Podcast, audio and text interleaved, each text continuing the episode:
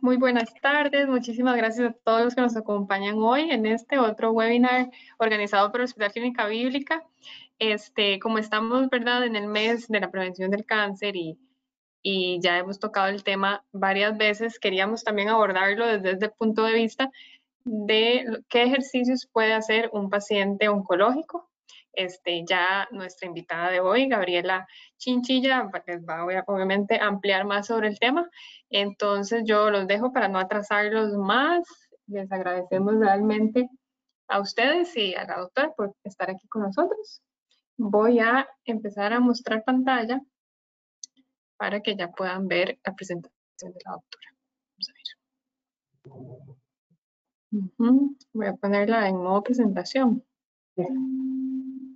Solo que aquí, es que le cuento siempre a todos los asistentes que hay un panelcito, pero espero que no le moleste mucho ahí con su presentación. Si no, lo pone perfecto para algún lado. Ah, bueno, ahí también lo tiene. Listo. Y lo va a pasar acá.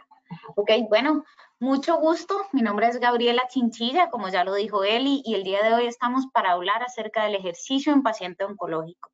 Por favor, tratemos de hacerlo eh, lo más interactivo posible. No hay preguntas tontas y estamos aquí para aclarar todo lo que, lo que se pueda.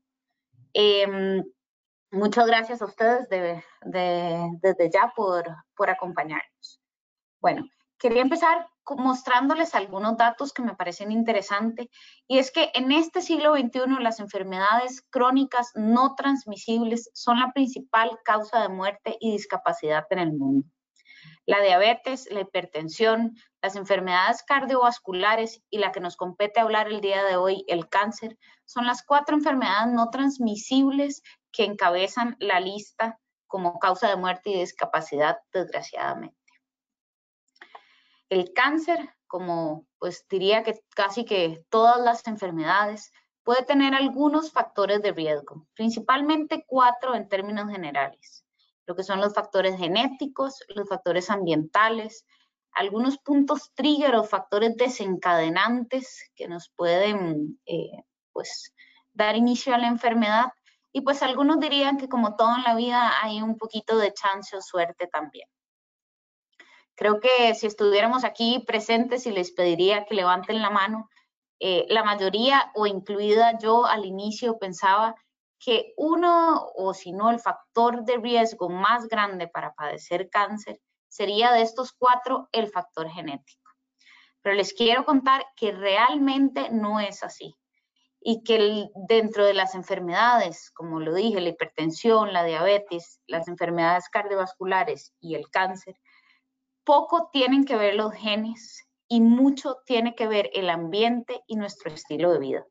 Sea que los genes se van a activar o reprimir su función eh, con respecto o en función, o más bien se van a activar o reprimir en función de nuestros hábitos, como señalan ya varios estudios. Realmente, pues a mí sí me sorprendió esta cifra porque solo entre un 5 o un 10% de muchos de los tipos de cáncer se desarrollan por causa genética y entre un 90 y un 95% tienen que ver con factores ambientales. ¿Qué tipo de factores? Bueno, el tabaco, como ya se ha desde casi que desde un inicio relacionado, ¿verdad? Muchos de los tipos de cáncer. El alcohol, algunos factores inflamatorios, inflamatorios o procesos infecciosos en realidad. Eh, y dos que quiero eh, señalar muy enfáticamente y que vamos a hablar un poco más a lo largo de este webinar, que son la dieta y la alimentación y lo que es la obesidad. Estos dos puntos quiero que, que lo, bueno, lo vamos a tener muy presentes ahora. Así que, ¿cómo podemos influir en estos factores de riesgo? Uno, mediante nuestros hábitos de vida, ejercicio y alimentación.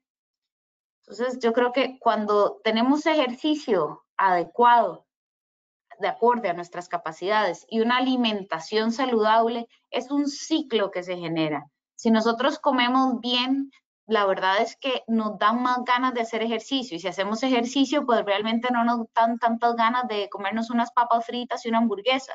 Nos apetece más pues acompañar eso de una alimentación un poquito más, más saludable. Y aquí también quiero hacer énfasis en que una cosa es alimentarnos y otra cosa es nutrirnos. Y es importante sobre todas las personas, pero muy, muy importante cuando tenemos una enfermedad como el cáncer, nutrirnos adecuadamente.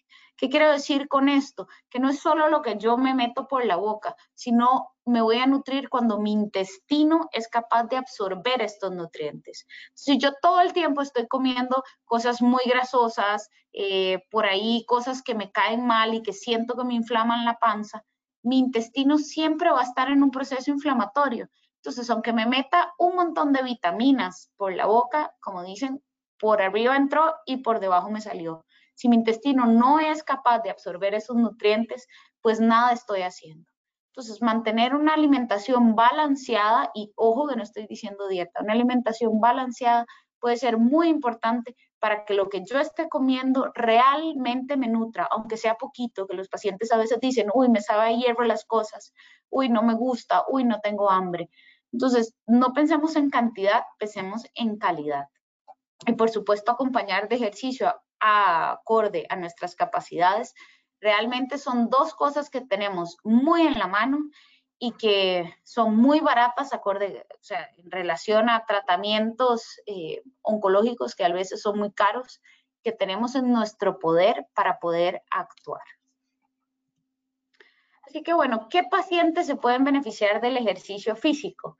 Eh, yo lo dividiría en dos grandes grupos. Uno, los pacientes que actualmente se encuentran en tratamiento y sí, mientras tenemos el proceso quirúrgico, mientras tenemos quimioterapia, radioterapia o algún tipo de inmunoterapia, no solo podemos, sino debemos hacer ejercicio físico.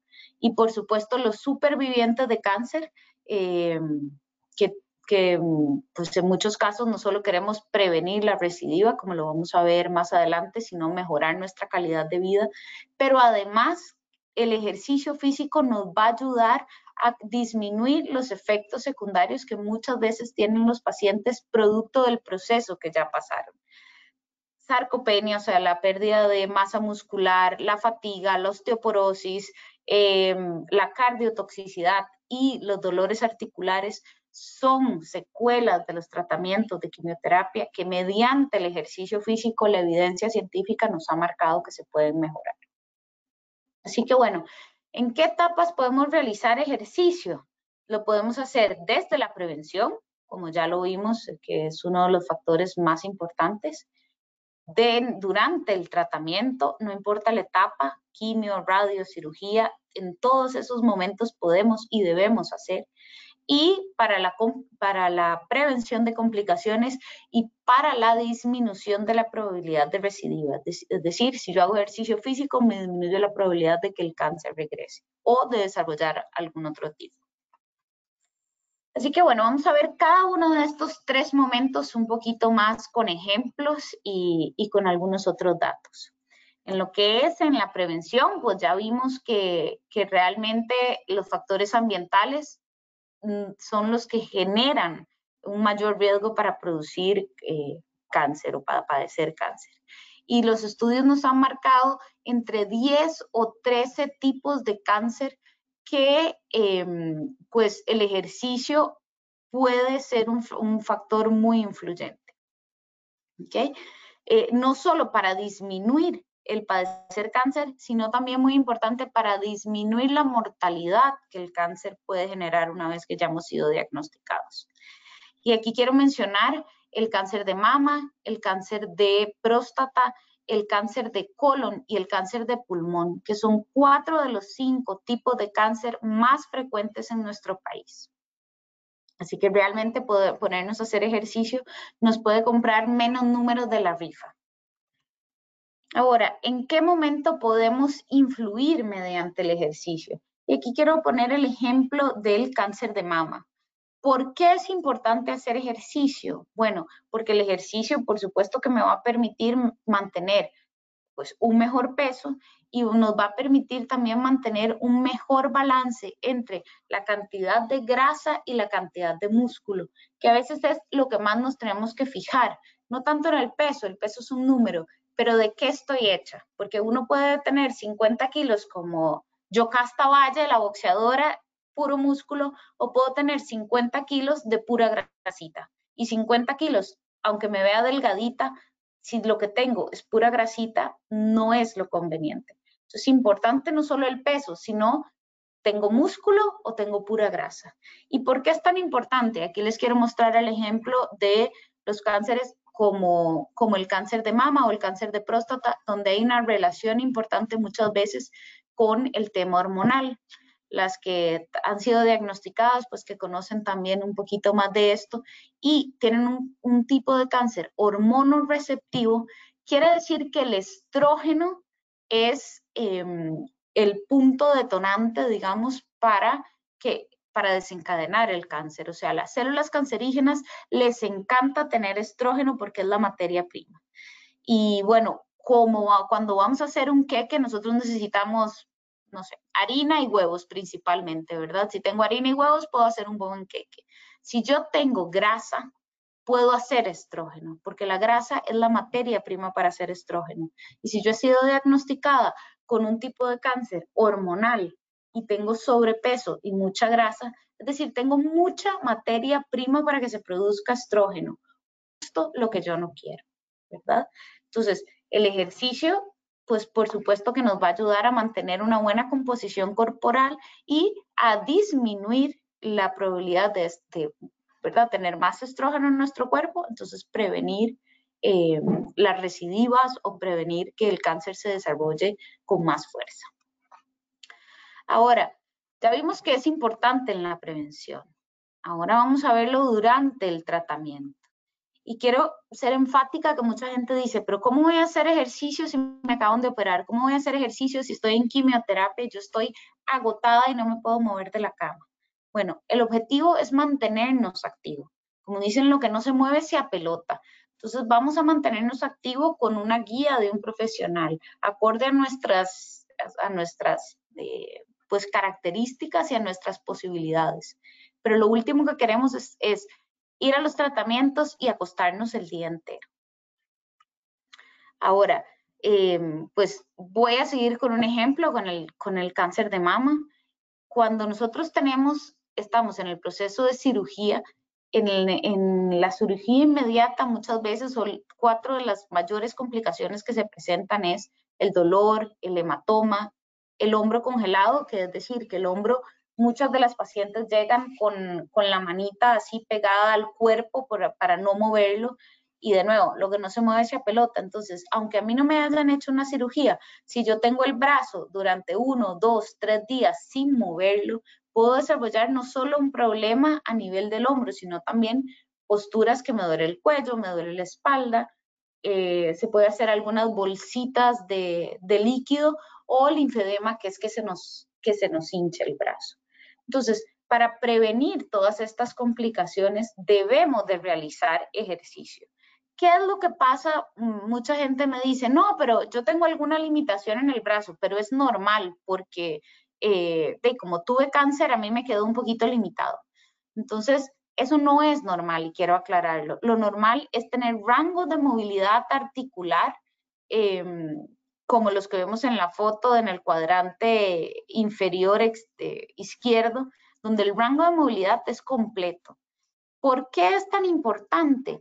Porque, por ejemplo, si a mí me hacen la cirugía y después voy a quimio y después voy a radio, pero yo no tengo el rango de movilidad completo, como pueden ver en la foto de arriba, la posición que tengo que adoptar en radioterapia es una posición donde mi brazo tiene que poder moverse.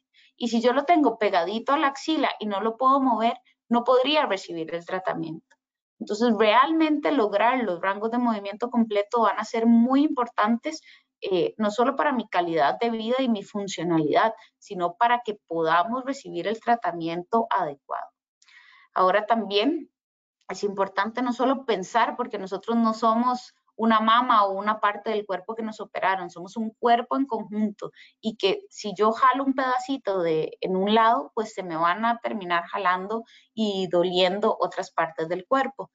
Por ejemplo, cuando me hacen una reconstrucción con el músculo dorsal ancho, que toman el músculo de la parte de la espalda, voy a tener una cicatriz. Entonces tengo que pensar que solo es el área que me operaron, solo es la mama. No, nosotros somos un cuerpo entero. Entonces tenemos que rehabilitar el área donante, tenemos que pensar en los dolores de espalda que tenemos y mediante el ejercicio podemos lograr una mejor elasticidad y movilidad de nuestros tejidos que nos permitan tener una función y de nuevo recobrar nuestra calidad de vida que creo que en todos es lo más importante.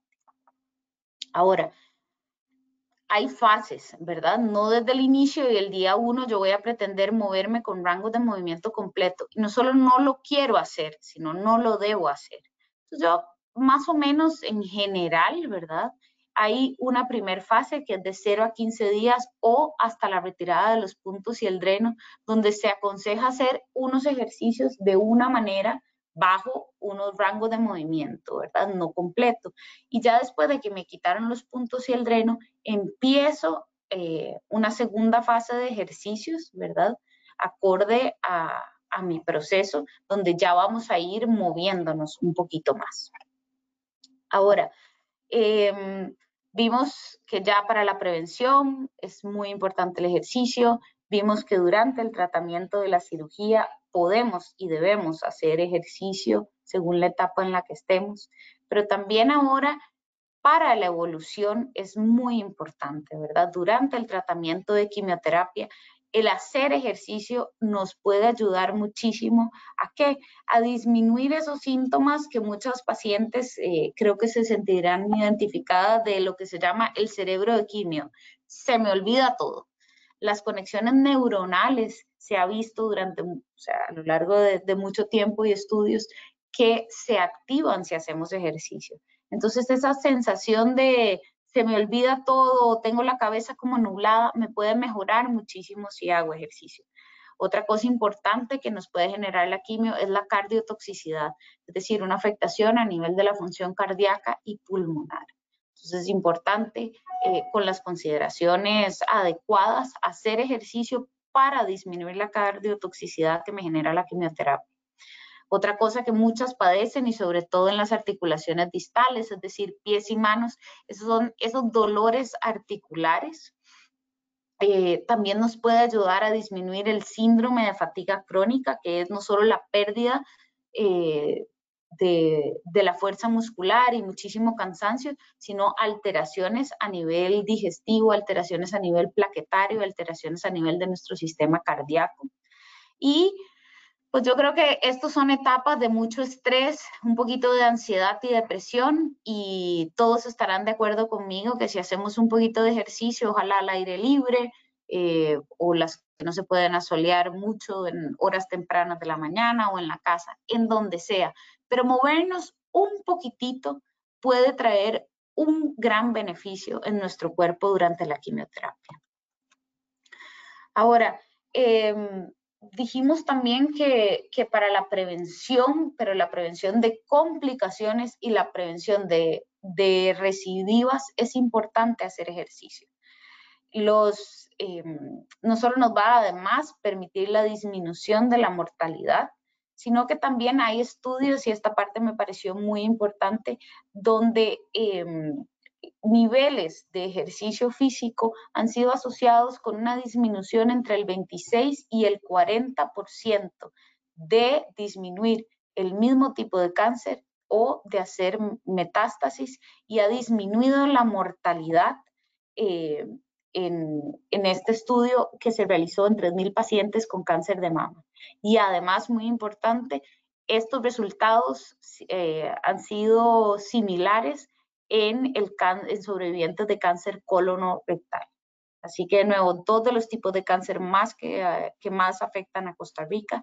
Así que los, pacientes que eh, son supervivientes de cáncer, pues activarnos para disminuir no solo la mortalidad, sino la recidiva. Y las complicaciones, como muchas veces existe, que es lo que es la, la sarcopenia, bueno, es la pérdida de masa muscular que tenemos normalmente después de cierta edad, pero sobre todo la caquexia, que es esa pérdida de masa muscular, eh, donde el paciente se ve muy, muy delgado, pero no es por una pérdida de grasa, sino porque el músculo se come totalmente y que en los pacientes oncológicos puede ser mortal. Así que mm, eh, bueno, como lo venía diciendo, prevención de algunas complicaciones como la masa muscular, mantener una composición adecuada a la relación entre músculo y grasa, la osteoporosis que afecta a muchísimos pacientes, muchas pacientes de cáncer de mama presentan eh, osteoporosis, así que el ejercicio de impacto nos va a permitir mantener esa mm, eh, función del músculo, eh, de, perdón, del hueso, de regenerarse y además si yo tengo músculos fuertes, tengo un buen compensador que me sostiene o que amortigua el impacto de, del día a día en nuestros huesos. ¿En qué momento debo iniciar el ejercicio? Es una pregunta que se hace mucha gente. Pues en todo momento. Ya lo vimos que desde la prevención, durante el tratamiento y para la prevención de complicaciones, ya cuando somos supervivientes de cáncer. ¿Qué podemos decir, digamos, ya más específicamente, que es el ejercicio en un paciente oncológico? Bueno, lo podemos definir como que es un ejercicio pautado y controlado por un profesional eh, que se realiza para prevenir y reducir algunos de los efectos secundarios que traen los tratamientos oncológicos eh, y que no solo nos va a mejorar la salud, sino la supervivencia y sobre todo lo que yo considero más importante, que es la calidad de vida. Ahora, ¿qué características debe tener el ejercicio?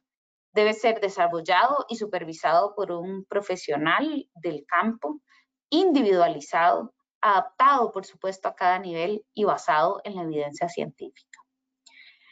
¿Qué tipo de ejercicio es el que debo realizar? Bueno, a grandes rasgos, lo que yo quiero llegar a lograr, ¿verdad? Poco a poco, por supuesto, son entre 150 minutos y 300 minutos de ejercicio cardiovascular a la semana, es decir, caminar, elíptica, bicicleta, algo que nos active nuestro corazón. Eh, junto con dos o tres sesiones a la semana de un ejercicio donde lo que trabaje es la fuerza y la resistencia. Y siempre recordar de hacer un buen estiramiento antes y después de cada sesión de ejercicio va a ser muy importante. ¿Qué recomendaciones podemos eh, dar? Bueno, lo primero es que muchas veces si hemos sido un atleta de alto rendimiento y estamos diagnosticados en este momento con cáncer, puede ser que durante el tratamiento tengamos que disminuir un poco la intensidad, ¿verdad? Eh, no es no es bueno, ¿cuánta es la cantidad de ejercicio que puedo hacer? Me preguntan muchísimo. Bueno, yo lo que les digo es, la cantidad de ejercicio es que usted vaya a hacer ejercicio y después pueda continuar con el resto de su día, porque no tiene ningún sentido hacer hora y media de ejercicio y después tener que acostarme el resto del día. Entonces, en cuanto a la intensidad, es una intensidad con la que yo me sienta cómodo y pueda continuar con las actividades que tengo el resto del día. Ahora, si nunca he realizado ejercicio y lo estamos tomando como parte de nuestro tratamiento, vamos a iniciar de una manera lenta y paulatina. Siempre es mejor realizarlo acompañado, ¿verdad? Sobre todo algunos tratamientos nos pueden generar una pérdida del equilibrio o algunas veces mareo, entonces tener la compañía de alguien, pues siempre puede ser un, buen consejo.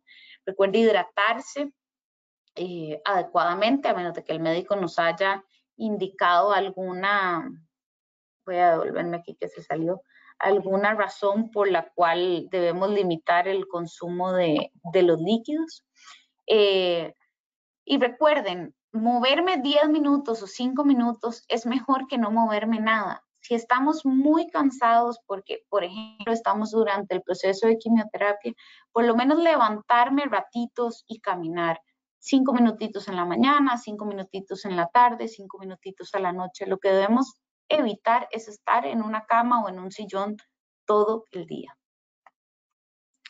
Em, si tenemos un portacat o, o una sonda de alimentación, pues eh, por supuesto que evitar eh, ejercicios en agua para, para, disminuir el riesgo de infección o deportes de contacto.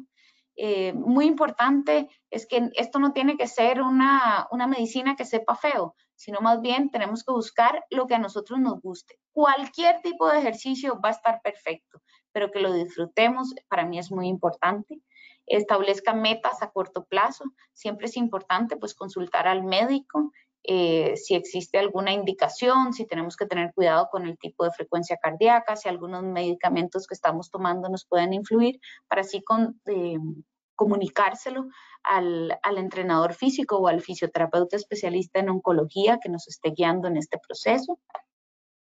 Em, ejercicios que, ¿qué nos puede generar el ejercicio? Perdón, ¿qué efectos? O sea, ¿para qué quiero hacer ejercicio? Bueno, nos puede, aunque no lo crean, reducir la sensación de cansancio y de fatiga. Si yo estoy tirado todo el día en una cama, normalmente me voy a, a, sentir más dolor de cuerpo, me voy a sentir en un ciclo de cansancio total.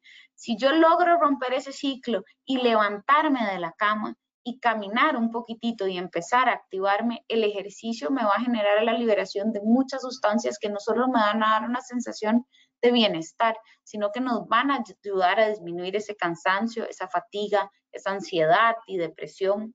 Nos puede ayudar muchísimo a dormir mejor, a mantener una habilidad y una función física eh, y una independencia que creo que es muy, muy importante en todas las personas mejorar la fuerza muscular, la salud ósea, mi capacidad de rango de movimiento. Nos va a fortalecer el sistema inmunitario, importantísimo en estas etapas. Eh, nos puede ayudar a aumentar un poquito el apetito en esos que lo han perdido, eh, ayudar a mantener un peso y una composición saludable. Ya dijimos, reduce las probabilidades de desarrollar ciertos tipos de cáncer y sobre todas las cosas, yo creo que nos va a ayudar muchísimo a mejorar la calidad de vida. Yo creo que este es un mensaje que no solo para las personas que no han sido diagnosticadas, sino las que también al final nosotros, sea mucho o sea poco el tiempo que estemos en, en este mundo, lo que queremos es estar con una calidad de vida óptima, que podamos disfrutar cada día. Así que los invito a hacer ejercicio, a, a iniciar si nunca han hecho y a continuar con ello si ya están en, este patín de, hacer ejercicio. Así que bueno, eso era lo que les tenía para el día de hoy. Muchas gracias. Si tienen alguna pregunta, le voy a pasar aquí a él y la, la computadora. Muchas gracias, súper interesante. Vamos a ver, y como te digo, ¿verdad? Es tan importante, no solo en este mes que uno le, le da más pelota al tema y todo, sino este, de siempre. Siempre, como decir, es un estilo de vida que hay que, hay que mantener. Este, vieras que por ahora no tenemos preguntas, pero nada más tal vez podemos recordarle a, a las personas que nos están escuchando eh, dónde encontrarte, cómo encontrarte. Okay. Yo estoy en la clínica bíblica piso 8 de Torre Omega. Pueden agendar una cita en internet o en la central. Mi nombre es Gabriela Chinchilla y soy fisioterapeuta y osteópata y especialista en rehabilitación vascular y oncológica. muchísimas gracias a los que nos acompañaron. Que tengan una linda tarde. Así es, y también recordarles a todos que nosotros todos los webinars que realizamos los subimos al canal de YouTube de Hospital Clínica Bíblica, entonces si les quedó alguna dudita pueden volver a ver este video, también pueden compartirlo con alguna persona que ustedes consideren, ¿verdad? Que tal vez este, está pasando por este proceso y cree que no, no, no puede hacer ejercicio o, ¿verdad? Necesita más bien hacer ejercicio pues, para que tenga una guía y como les digo, después pueden contactar a, a Gabriela este, ya para que tomen la decisión de empezar, ¿verdad? Porque nunca es tarde, ¿verdad? Este, sea, por sea, sea cual sea el proceso que estamos viviendo, nunca es tarde para iniciar un, un nuevo estilo de vida saludable, ¿verdad? Muchas gracias. Muchísimas gracias a todos y a usted por su ratito. Muchas gracias. Hasta luego.